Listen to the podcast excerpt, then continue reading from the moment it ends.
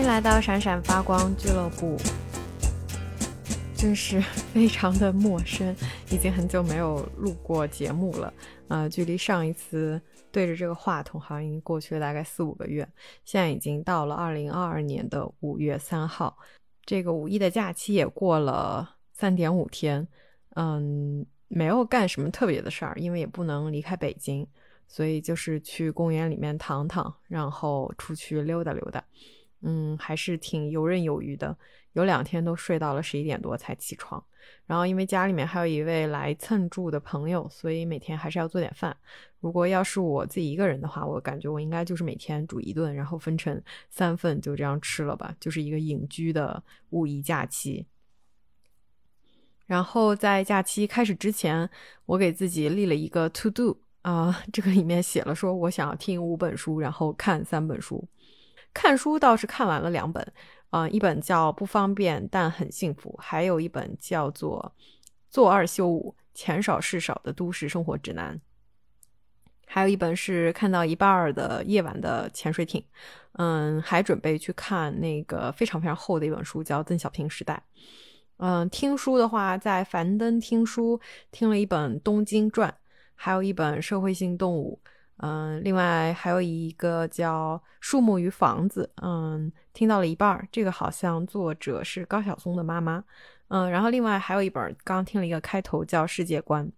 听的书也好看的书也好，其实还是有很大的主题上的一致性的，啊，因为当下就是有很多关于存在主义的一些困惑，以及因为现在无法逃脱现在当下的这个。呃，环境，所以对于外部世界还有一些向往。我大概讲讲这几本书吧。不方便但很幸福是讲了一个在首尔的漫画家，他和他的妻子，然后就逃离了首尔，去了京畿道抱川市的一个故事。嗯，我大概查了一下，抱川市距离首尔应该有四十二公里，总面积八百二十六平方公里，人口十六万。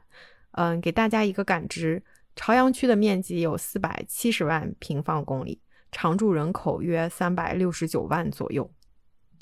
所以这个抱川这个地方应该是比朝阳区大两倍左右，但是它的人口只有朝阳区的不到百分之五吗？可能是百分之五。嗯，这个漫画家夫妻他本身是为了逃离大城市的压力嘛，所以就选择到大山里面去隐居，但是到了山里之后，就发现。其实压力还是挺大的，因为那个编辑就会经常打电话过来催稿。生活在这个山里面，其实有很多 utilities 这些要付的这些钱，其实生活成本也不是特别的低吧。所以说还是得要按照在大城市里面那个工作节奏去工作。所以整体我看下来，我觉得他们好像，嗯，虽然挺积极向上的，但是我感觉也也挺累。在后半部。等到他们收入逐步的平稳，然后买了车，交通比较方便之后，然后对山里呀，譬如说种田啊、养殖鸡呀这些生活都比较习惯了之后，好像慢慢的就变得就生活变得开朗，然后也更游刃有余了一点。嗯，我想一下，就是对于我们现代的这种城市生活习惯了的人来说，这还是很难的。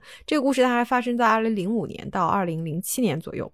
嗯，就是除非你是一个。自由职业者，你可以在家创作，嗯，或者在现在疫情情况下，公司允许你在家上网班儿，不然我觉得，嗯，总体来说还是挺难的，因为你你你首先还得还是得赚钱，其次就是说，嗯，这种生活方式它不是能够看的特别长久吧？就我感觉在那儿生活个一年可能可以，但是你再往长久了点规规划的话，感觉还是很有很多的瓶颈。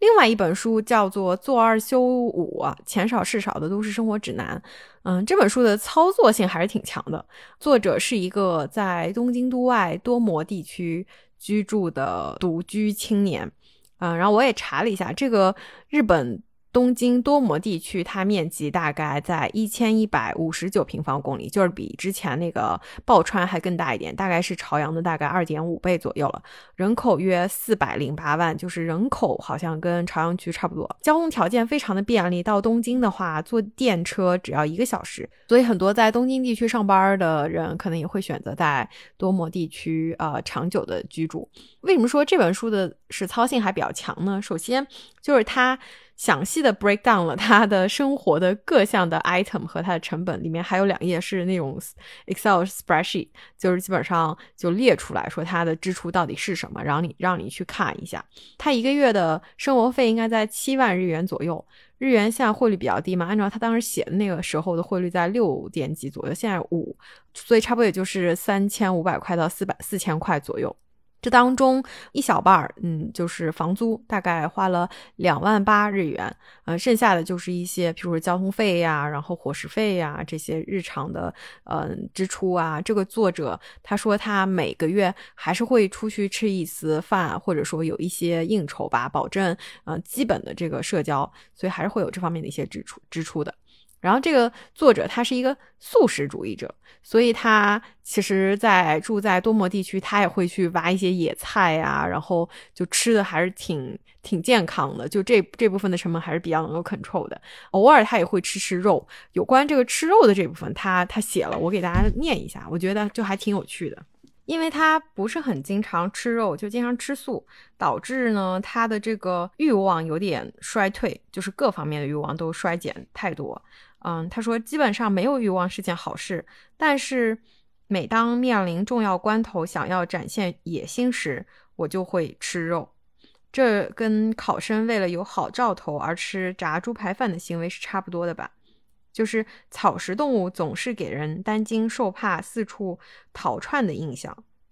而我身为人类，极少数时候仍然会有一定要做、非迎头而上不可的事。所以说他在。自己要猛烈的去做一些什么事儿，或者说要要突破自己的这个 comfort zone 的时候，就还是会去去吃肉。然后他说，特别是在他出去 dating 之前，他基本上都会吃肉。嗯，就后面也讲了好多，就是他如何在就这种比较 limited 的这种生活方式情况下，啊，还是让自己生活的比较正常，嗯，去出去约会啊，认识不同的人啊，但是，嗯，就是在自己比较舒服的一个状态之下吧。我觉得这方面写的还是挺真实的，嗯，然后还有一一段是他写说，他作为一个做二休二的人，他的工作到底是什么？在日本，如果你呃每天都工作的话。月入啊，其实差不多在二十万日元左右，也就是可能就一万一万到一万五之间吧。然后如果一星期工作两天，那可能就是拿个百分之四十的收入，可能月入就七八万日元。那我们前面也说了，这个他本身每个月的生活费也就七万左右嘛，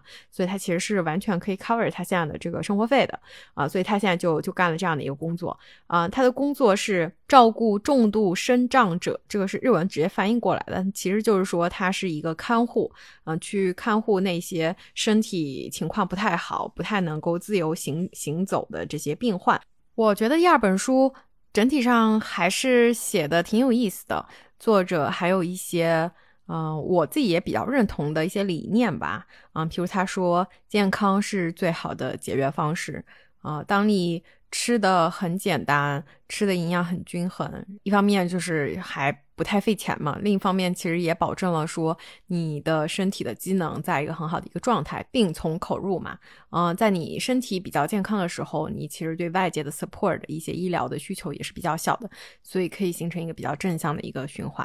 嗯，其次就是，嗯，作者他还是很听从自己的内心的。看这本书的时候，就是周围的环境是被弱化了的，或者说周围。为的呃人也好，物也好，其实都是道具。他更多的是听从自己内心的一些感受。如果每一天都过得挺开心。啊，他就觉得这个目的是达到了的。嗯，我觉得这样的状态其实是挺好的。这个书里面也探讨了，就是他的一些选择和日本当下社会里面大家主流的一些选择的一些区别吧。啊，我觉得作为整个东亚社会来说，其实都大差不差。比如说日本啊、韩国啊，还有我们啊，其实大家都能知道那个主流社会希望你干啥，或者说大部分人他选择的是什么。但是，嗯，因为人他既毕竟是一个个体嘛，就是你在这个当中，你到底开不开心？你是不是愿意去问自己，说你自己是不是开心的？我觉得这个 process 还是很有必要的。啊，这本书它虽然很薄，但是我觉得我能看出来，这个当中很多是这个作者与自己的一个对话吧。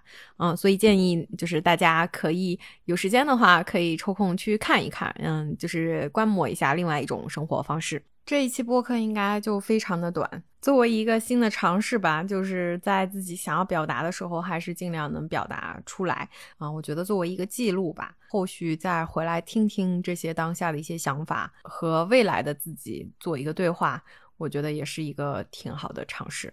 啊。那么今天我们这一期节目就到此。啊，我希望我还 能有，嗯，这种花个十几分钟随便讲一讲的这种冲动，啊，能够再继续把节目录下去，啊，谢谢你的收听，我们下一期再见。